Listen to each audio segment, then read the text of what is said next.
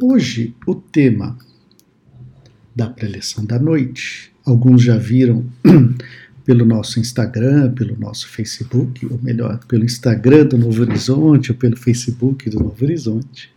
O tema é Tentações e Vitórias Morais. Eu gostaria de começar esse tema com uma história. Amália. Amália era uma menina, uma jovem de 15 anos. Vivia em uma boa família. Pais carinhosos, trabalhadores, católicos praticantes, que sempre passaram os ensinamentos do Evangelho para a jovem Amália. Também era uma família que não faltava nada, também não, não que sobrasse muito, né? Não eram ricos, mas também não eram pobres, sempre conseguiam, conseguiam guardar algum dinheirinho, né? Estavam bem. Né? E mesmo assim, eles, os pais católicos, com o preceito da caridade, sempre praticaram muita caridade, sempre que podiam, é claro. E quando davam, levavam a Amália com eles, para mostrar como praticar a caridade, o que é ajuda ao próximo, que tem gente que precisa mais, né? Mas a Amália tinha um espírito rebelde. Ela era uma jovem muito rebelde. E quase todas as noites ela pulava a janela do quarto dela para ir para a rua e ficava escondida, olhando as moças que trabalhavam com prostituição. Ela ficava ali escondidinha atrás de uma árvore, só observando, olhando, e depois retornava. Mas um dia ela resolveu se aventurar a fazer um programa. Então ela fez a, como ela fazia quase todas as noites, pulou a janela do quarto dela, mas já com uma roupa mais sensual, e foi fazer um, um programa. E ela gostou. E aí ela passou a todas as noites fazer isso. Pulava escondido a janela do quarto e ia para a rua para fazer os programas. Puxa, quando seus pais descobriram. Que tristeza, né? Que susto, que baque. Aquela velha pergunta que a gente, como pai, sempre faz: puxa, onde eu errei? O que será que aconteceu? Né?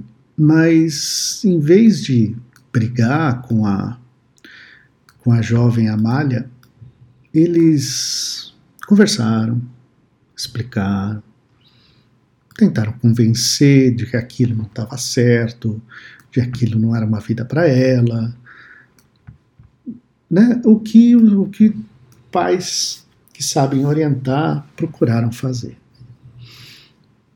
Em vão em vão. Ela não deu ouvidos para eles.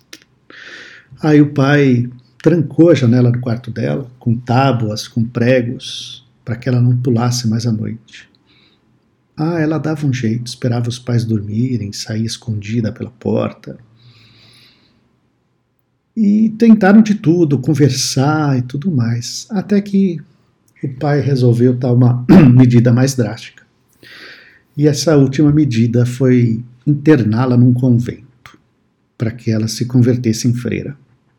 Ele, como, eles, como católicos, né, levaram ela para o convento. Bom, imagina um espírito rebelde da Amália como ficou. Lá no convento, fazendo rebeldia total. Deixou de comer, fazendo greve de fome, mas daí não adiantou. Aí não, não acatava nenhuma ordem das superioras, mas aquela paciência das freiras, aquela rigidez, elas também não, não cederam às vontades da Amália. Daí, quando os pais iam visitá-la, ela agredia os pais, acusava eles de ditadores, isso e aquilo, como jovem, né? Mas os pais carinhosos nunca deixaram de visitá-la, sempre que tinham os dias de visita eles iam visitá-lo. Bom, convite para rezar, então, era encarado com raiva, com absurdo, com ódio. Mas a madre superiora, uma pessoa né, carinhosa na, na sua rigidez, insistiu por aqui, insistiu por ali. Até que um dia também a Amália, cansada de tanto pregar, aceitou trabalhar na horta que existia lá no convento. E acabou pegando gosto. Ah, ela começou a ver que aquela alface do almoço foi aquela que ela plantou, ou a couve que ela ajudou a colher foi, né, estava ajudando, servindo também as outras freiras, e acabou acalmando seu coração, acalmando sua mente com o trabalho da horta. Né? E aí a rebeldia foi acalmando, ficando de lado. Passou a aceitar com mais carinho a visita dos pais e até chegou a começar a ficar ansiosa pelos momentos de visita. E e foi assim, até que certo dia, a Madre Superiora percebeu que ela já estava mais tranquila e pronta para as atividades externas. Então ela pediu que a Amália integrasse um grupo que distribuía alimentos para aqueles que precisam. E parte dos alimentos vinham da horta que ela cuidava. Né? Então, é que alegria para menina, para jovem, na hora que distribuir, né? Puxa, aquelas mãos necessitadas esticando e ela entregando alimentos que parte foi ela que ajudou a produzir. Então, não só uma satisfação pessoal, mas também uma alegria no coração de poder ajudar aquele que está precisando, né? A fome é um negócio terrível que espero que ninguém passe por isso, mas então ela conseguiu até começar a entender o que era caridade que os pais tanto falaram para ela. Ela começou a praticar isso. Muito bom. Né? E, e assim foi participando de várias outras excursões de entrega de auxílio aos mais necessitados que o convento sempre fazia. Até que numa dessas excursões ela chegou na, na porta do prostíbulo onde ela trabalhou um frio na espinha. É aquele frio que percorre, né? Todo mundo conhece esse frio gelado na espinha dela. E ali agora, o que, que eu vou fazer? E aí ela conversou com as outras freiras que estavam com elas. E falou: olha, e se a gente fosse levar o evangelho, a palavra de Jesus, para esse local? Elas olharam assim falaram: ah, estranho, mas vamos tentar. Aí a Amália conversou com a gerente do local. A gente falou: olha, contanto que você não atrapalhe o meu negócio, pode ficar à vontade, mas não pode atrapalhar e interferir com os meus clientes. Aí eles conseguiram conversar com uma, com outra, mais outra, umas três, mas já estava no horário de retornar para o convento. E só que assim, a Amália, ela na hora que entrou naquele ambiente, todo aquele energia, todo aquele aspecto, todo aquele o cheiro do ambiente para ela, ela teve que ter muito autocontrole, muito, porque ela queria voltar. Tudo aquilo retornou na mente dela, porque ela gostava, né? E o controle, vontade de voltar para aquela vida era muito grande. E assim, quando ela voltou para o convento, a Amália, agora já chamada de Irmã Ângela, então vamos respeitar Irmã Ângela, né? Ela conversou com a Madre Superiora e pediu para começar a desenvolver esse trabalho de levar o Evangelho para as mulheres que se prostituem. A Madre permitiu e também que outras freiras integrassem este trabalho. E hoje, a irmã Ângela toca este lindo trabalho de levar o Evangelho para essas moças, vencendo esta grande tentação dentro dela. Linda história. Isso é tentação. Ela, a Amália, entendeu que na oração dominical, Jesus diz, ou nos ensinou melhor, não nos deixar cair em tentação. Ele não disse, afastai-nos da tentação. Não. Ele só deixa claro para que a gente não caia na tentação. Porque a tentação é que permite o nosso aprendizado.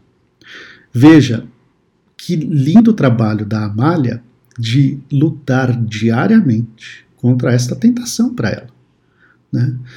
E conseguir reverter isso de forma a ajudar o próximo. Então ela aprendeu e está aprendendo essa lição diariamente. É para isso que as tentações surgem em nosso caminho, né? Tudo o que sabemos hoje aprendemos com os acertos e os erros do passado. E cada vez que a gente desiste de alguma coisa por medo de errar, a gente está privando a possibilidade de evoluir ou viver. E a Amália entendeu isso. Na hora que deu aquele frio na espinha, né? Que a gente comentou, ela percebeu: ou eu encaro de vez e para crescer, ou eu vou desistir e não vou aprender. Né? E tentação, a gente pegou eu, o exemplo da história, uma tentação muito, muito, vamos dizer assim, forte. Mas existem tentações mais leves, né? Por exemplo, o diabético é a tentação do doce, o ganancioso é a tentação do dinheiro fácil, o orgulhoso é a tentação de vencer a qualquer custo, né? E vários outros exemplos que cada um de nós tem, né? E, e passa constantemente em nossa vida. Cada um conhece melhor as tentações que tem. Porque a tentação nos procura segundo os sentimentos que nós trazemos no campo íntimo. Em outras palavras, o que é tentação para mim não é para você, porque está ligado ao nosso campo íntimo. Quando cedemos a alguma é, pensamento ou sentimento não muito digno, aí nossa vontade fica mais fraca e aí a gente cede à tentação. Então, a força está na nossa vontade. Olha que legal. A tentação está muito voltada à nossa vontade. Porque assim, eu só vou conseguir ter a vitória moral, né? Se eu tiver a vontade de vencer, como foi o caso da Amália. Olha que vontade que ela teve de tentar passar o evangelho para as outras moças e ao mesmo tempo vencer isso dentro dela. Então é uma questão de muita vontade.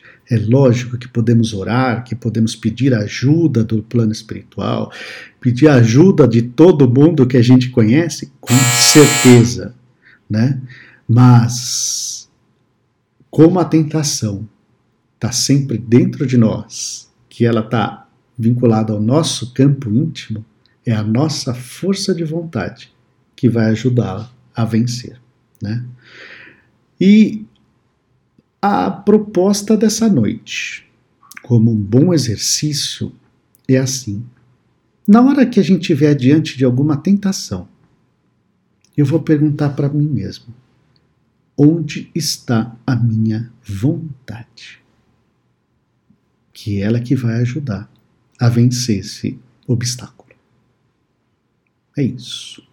Isso é o que a gente quis trazer para essa noite sobre tentação e vitórias morais.